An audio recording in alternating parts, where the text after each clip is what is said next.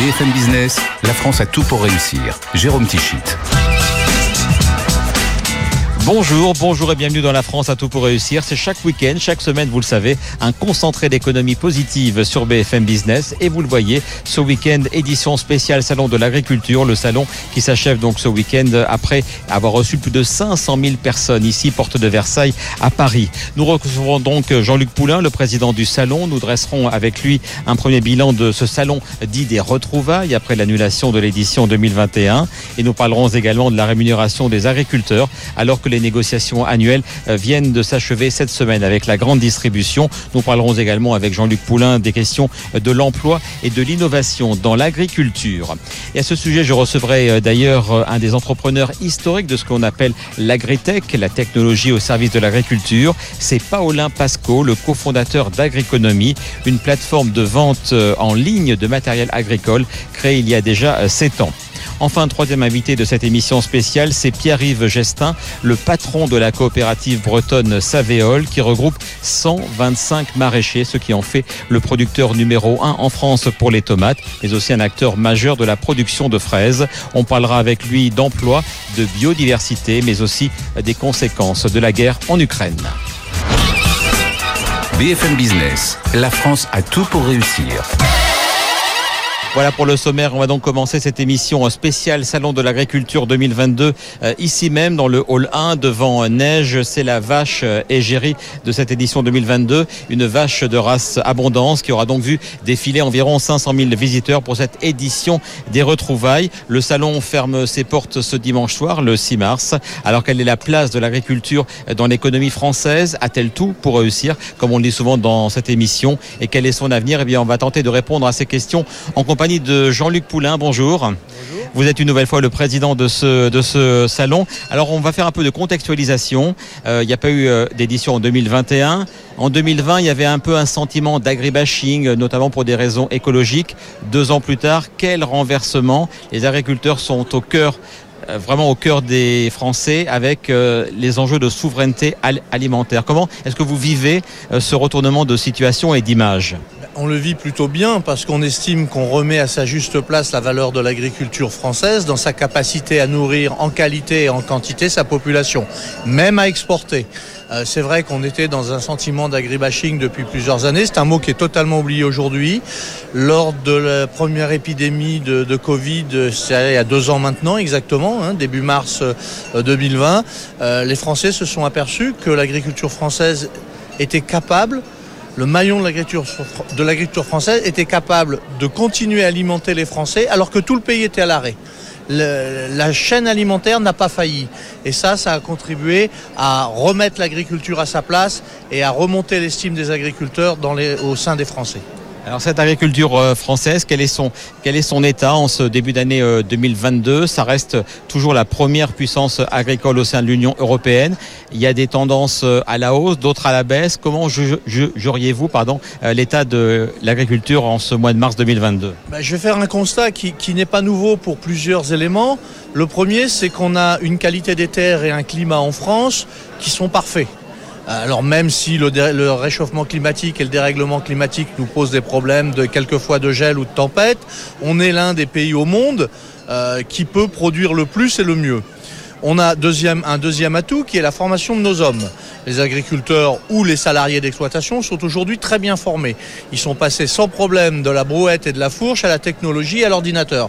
On a une formation qui est impeccable. Par contre, on a un handicap énorme que n'ont pas les autres pays, même à l'intérieur de l'Europe, c'est la réglementation. On a une réglementation bien plus compliquée qu'ailleurs, qui fait qu'aujourd'hui, un certain nombre de jeunes qui aiment le vivant, qui, qui sont prêts à travailler avec le vivant, avec les aléas que ça représente, les aléas euh, épidémiologiques, climatiques, etc. Parce que quand on travaille sur du vivant, on ne produit pas des choses précisément à l'avance, on ne sait pas ce qu'on va produire. Ils sont découragés par cette réglementation et ce manque de revenus. Au nom de vouloir protéger le consommateur, on tue la production et on ne protège pas le consommateur, puisque le consommateur, lui, il est dans un marché européen. Et comme les grandes surfaces communiquent en disant venez chez moi, je suis le moins cher, elles vont acheter les fruits, les légumes, les produits là où c'est le moins cher, et ils ne sont pas produits avec les normes qu'on a en France. Donc là, on a un énorme problème où on est dans une compétition européenne pour les charges et les produits, où on n'y est pas, mais on ne peut pas y être pour les charges et pas pour les produits. Vous qui avez vu euh, cette, euh, cette semaine euh, passer tous les candidats à l'élection, est-ce que vous leur avez parlé? Est-ce qu'ils sont sensibles à ces thématiques dont vous venez de parler? Oui, on en parle bien sûr, mais vous savez qu'hélas, le contexte international plombe un peu les discussions parce qu'on a la tête ailleurs. mais il est évident qu'on a aujourd'hui besoin d'une vision. Pourquoi on a besoin d'une vision? On, on est passé sous la barre des 400 000 agriculteurs. On nous dit que dans les 10 ans, on va en perdre 100 000. Si on ne fait rien, ça va continuer comme ça et on ne peut pas avoir une agriculture sans agriculteurs. Il faut à tout prix que nos politiques nous tracent une vision. Malheureusement, ça a été un petit peu, ça c'est du structurel, et le structurel a un petit peu été écorné par le conjoncturel. Le conjoncturel, quel est-il? Bah, Il est ce qui se passe hélas à l'est de notre beau pays, et il est sur la flambée des prix et l'inflation. Parce que ça, c'est du tout de suite. Euh, certes, l'essence a augmenté de, 20 ou de 30 centimes au litre, mais les engrais, eux, ils ont triplé du prix. Ils vont tripler, on le sait. Euh, le blé, il a pris 50 euros. On pourrait se réjouir en tant que producteur de dire super, le blé, il a pris 50 euros. Or, c'est un dérèglement des marchés mondiaux totaux. On a aujourd'hui des pays qui ont besoin de blé pour se nourrir et qui ne pourront plus acheter du blé à ces prix-là parce qu'on va avoir un manque de production. Et tout ça, c'est ça prend le dessus sur le structurel. Mais le structurel, il est inévitable, il faudra revenir dessus. Et les annonces de soutien qu'a fait ici même Emmanuel Macron le week-end dernier, ça vous a rassuré ou vous dites maintenant on attend des actes concrets? Le président, il a eu un langage de vérité. Il nous a rassurés sur les actes de soutien, mais il nous a dit que la guerre en Ukraine serait longue et que les choses ne seraient plus comme avant. Et je crois que c'est un, langage de responsabilité. Il serait facile de dire euh, Oyez, braves gens, dormez bien, je veille sur vous et je m'occupe de tout. Mais on sait très bien que ça va être compliqué. On sait très bien que ça va être compliqué. Et quand les choses sont compliquées, il faut remettre au, devant les besoins essentiels des populations. Et les besoins, le besoin primaire d'une population, c'est de se nourrir. Un mot euh, encore de l'actualité. Donc avec la fin, c'était mardi 1er mars, des négociations euh, annuelles entre euh, les producteurs, les agriculteurs et la grande distribution. Un accord a été signé. Enfin, 80% des participants y ont signé. C'est un bon signe ou est-ce que vous dites c'est pas encore suffisant? Bah, c'est bien 80%, 90% ce serait mieux. Euh, toujours est-il que c'est signé dans un contexte quand même tendu où euh, euh, les partenaires commerciaux ont du mal à accepter les, augmentations qui sont nécessaires. Avant même que les, hostilités soient déclenchées en Ukraine, nous étions déjà sur une période inflationniste. C'est pas pas nouveau. L'inflation s'accélère avec ce qui se passe en Ukraine et à mon avis les contrats qui ont été signés normalement pour un an ne pourront pas l'être pour un an. Parce qu'à la vitesse où vont augmenter les coûts de production, je pense qu'avant six mois, il faudra les revoir. Un mot encore de cette édition 2022, donc édition des retrouvailles, mais aussi euh, édition euh, marquée par des, euh, par des halls consacrés à l'agritech, mais aussi, vous en avez un petit peu parlé, mais aussi à l'emploi. Ces deux sujets qui vous tenaient à cœur pour cette édition 2022 Oui, oui, ça nous tient, ça nous tient à cœur, ça nous tenait à cœur, ça nous tient toujours à cœur, parce que malgré euh, les efforts de productivité, euh, moi je suis agriculteur depuis 40 ans, il y a 40 ans un agriculteur nourrissait 15 personnes, aujourd'hui il en nourrit 60. Donc il y a des efforts de productivité énormes. Malgré ça, on a encore besoin de, de, de bras en agriculture, de cerveaux en agriculture, et que euh, les jeunes salariés ou chefs d'exploitation qui s'intéressent au métier et qui veulent rentrer dans le métier, c'est plus que nécessaire, on doit les encourager. Les former, ils sont formés, je l'ai dit. On doit les encourager, on doit les aider et on doit leur donner une vision pour qu'ils fassent le, pas. Rendez-vous en 2023 Bien sûr, rendez-vous en 2023. Merci beaucoup Jean-Luc Poulain d'avoir été l'invité de la France à tout pour réussir. On va partir en Bretagne avec maintenant euh, le président euh, de la coopérative Savéol. On parle de fruits et légumes.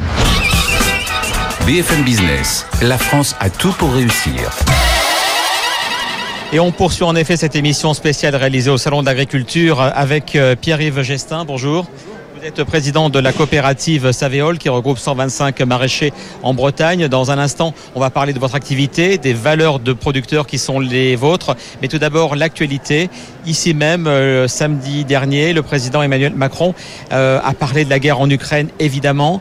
Il a aussi parlé des conséquences sur l'agriculture française et des aides qui allaient être mises en place. Votre réaction à ce qui a été dit ici même par le président de la République? Alors bonjour, et puis dans un premier temps, euh, vous dire combien nous sommes heureux de nous retrouver ici au Salon de l'Agriculture après deux années, euh, euh, sans, se revoir. Alors ma réaction par rapport à ce qu'a dit le, président de la République, évidemment nous sommes tous dans une situation en attente finalement face aux événements qui nous arrivent et euh, on, on, va apprendre au fur et à mesure, au jour le jour finalement en fonction de l'évolution de la situation, le contexte qui sera le nôtre sur le plan de l'agroalimentaire et pas que bien sûr sur notre territoire français mais aussi européen.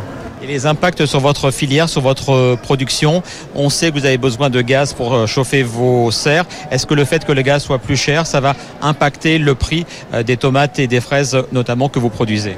Alors déjà, il faut être rassuré dans un premier temps, c'est que la production, elle, est, elle, a commencé, elle arrive et elle sera là et que les consommateurs français peuvent être rassurés. Ils vont, consommer, ils vont pouvoir consommer de la tomate et des fraises tout au long de, de, de, l'année qui vient. C'est le premier point, c'est extrêmement rassurant. Mais Savéol travaille aussi sur d'autres enjeux qui sont la qualité des produits, le goût, la satisfaction du consommateur. Donc finalement, tous les sujets, on les prend au fur et à mesure à bras le corps. On parle aussi euh, évidemment euh, de, l'impact de l'emploi, des problématiques de l'emploi. C'est les choses qui nous ont préoccupés aussi pendant les deux dernières années, liées à, deux années avec des confinements.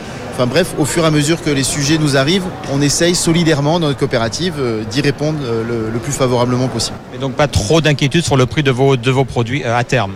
Alors si dans, l'instant évidemment euh, le prix de nos produits, le coût de production de nos produits augmente parce que l'ensemble des matières premières euh, que nous utilisons est en train d'augmenter de façon euh, significative, mais déjà depuis, depuis l'automne dernier, et là de façon encore plus exacerbée avec la guerre qui est en train de se passer en, en Ukraine.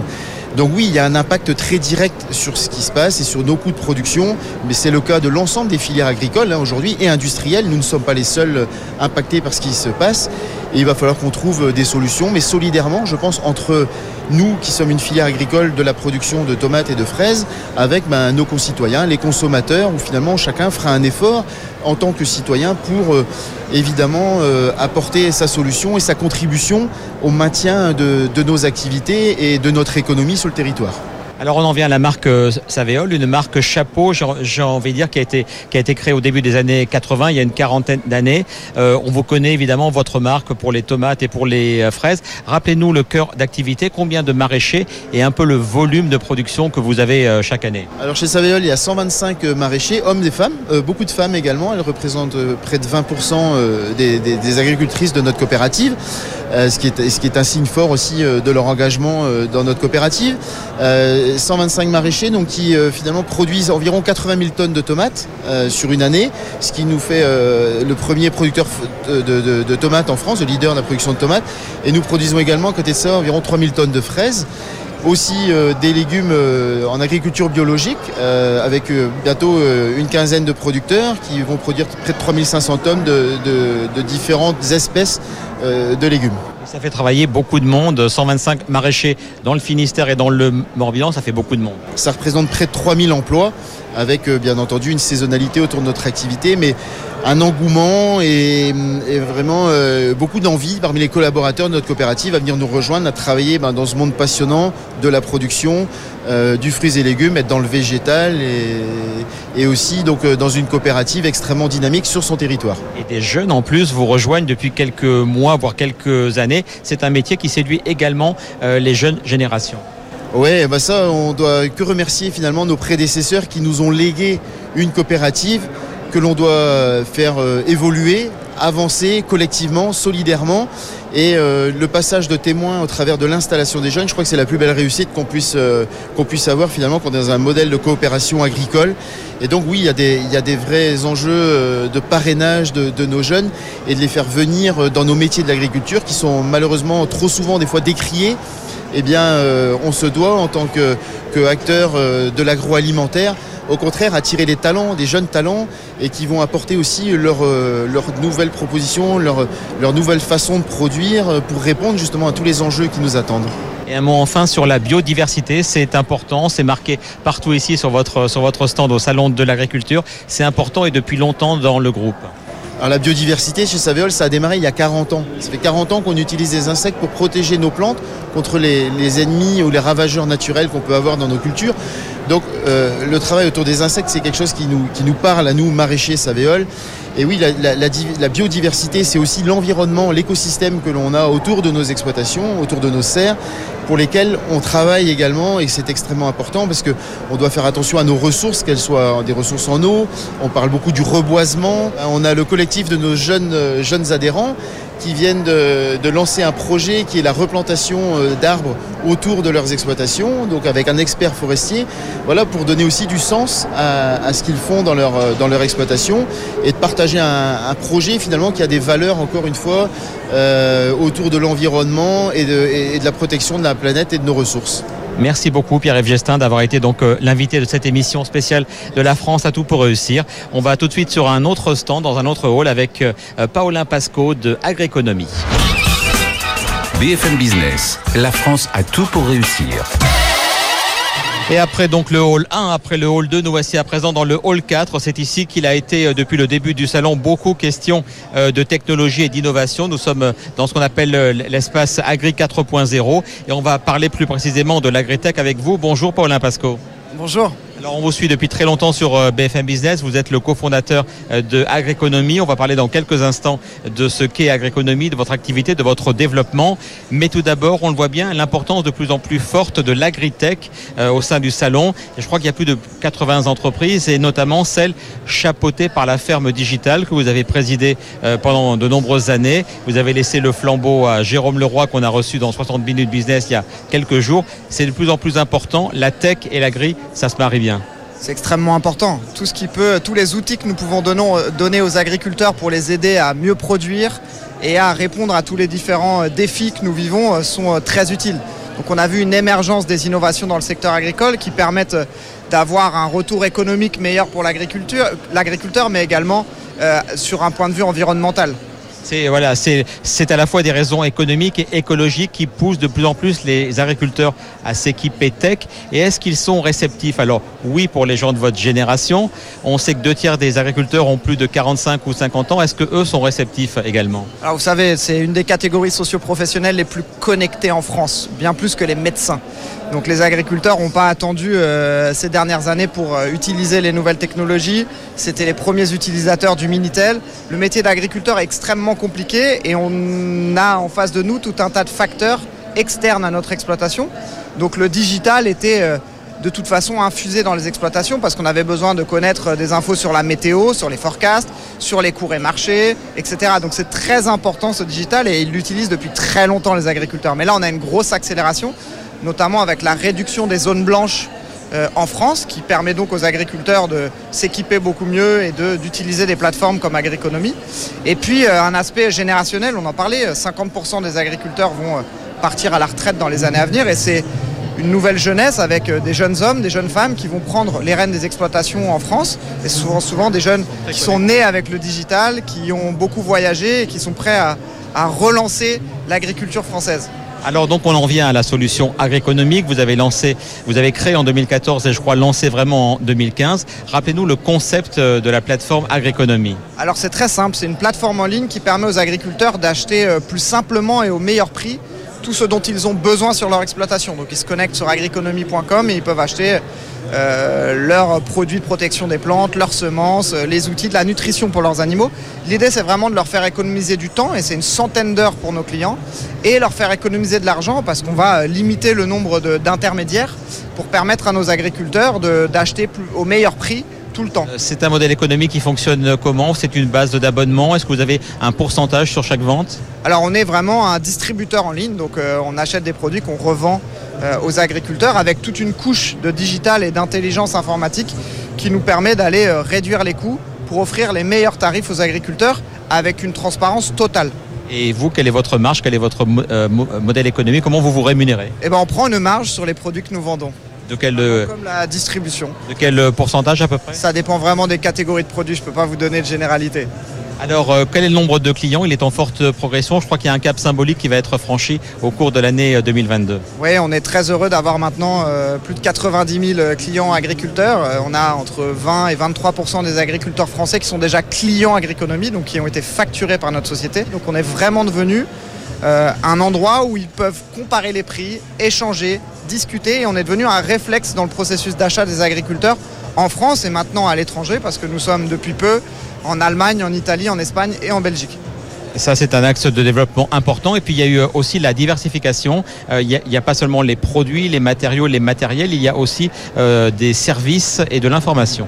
Exactement. On a une grosse partie de notre activité qui se fait aujourd'hui sur l'information à destination des agriculteurs parce que notre première promesse est de leur apporter de la transparence et de leur redonner des informations objectives pour qu'ils puissent prendre de meilleures décisions agronomiques et économiques pour l'exploitation.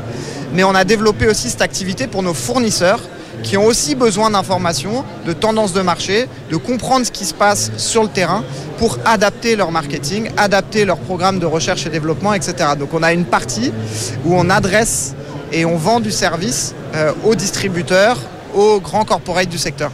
Un mot enfin de la labellisation euh, French Tech 120. Euh, Vous l'avez encore eu pour cette, cette année 2022. Euh, c'est important, cette labellisation. Elle vous apporte quoi? Elle vous sert à quoi? Alors, elle nous sert à beaucoup de choses. On a, grâce à ce label French Tech, accès à des accélérateurs dans toutes les institutions publiques françaises. Donc ça nous permet, lorsqu'on a une problématique ou qu'on souhaite développer à l'international, c'est mon cas actuellement, eh ben on a des interlocuteurs dédiés la French Tech qui vont nous aider à ouvrir toutes les portes des administrations à travers la France, mais aussi dans le consortium euh, européen.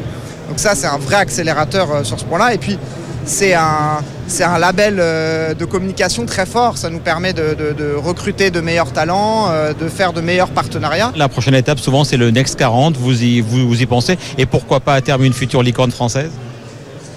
L'avenir nous le dira. Vous savez, on n'est pas obsédé par les classements, on est obsédé par nos clients chez Agriconomie. On est obsédé par les agriculteurs. Notre objectif premier, c'est d'apporter de la valeur et un maximum de valeur pour nos clients. Et on sait qu'en faisant ça, on arrivera à faire grandir l'entreprise. Et c'est les deux sujets que je dis tout le temps, c'est le client, les collaborateurs. Donc on est centré chez Agriconomie sur l'émergence et faire progresser nos collaborateurs et apporter de la valeur pour nos clients. Le reste, c'est moins important. Exactement. Merci beaucoup, Paulin Pasco. Merci à vous. Et on va terminer cette émission spéciale avec à la fois un clin d'œil euh, technologique, mais aussi à l'alimentation avec euh, Pazzi. Pazzi, eh bien, c'est ce robot pizzaiolo développé depuis 2012 euh, par deux jeunes franciliens, Sébastien Roverso et Cyril Amont. Il leur aura fallu sept ans de recherche et de développement et beaucoup de persévérance pour aboutir à l'installation réelle de leur premier robot. C'était donc en 2019 au centre commercial Val d'Europe, près de Disneyland Paris. Et puis, deuxième ouverture d'un magasin avec le robot Pazzi. C'était à Paris, près de Beaubourg, en 2021. Et c'est là que s'est rendue Noémie Vira pour sa chronique Commerce 2.0.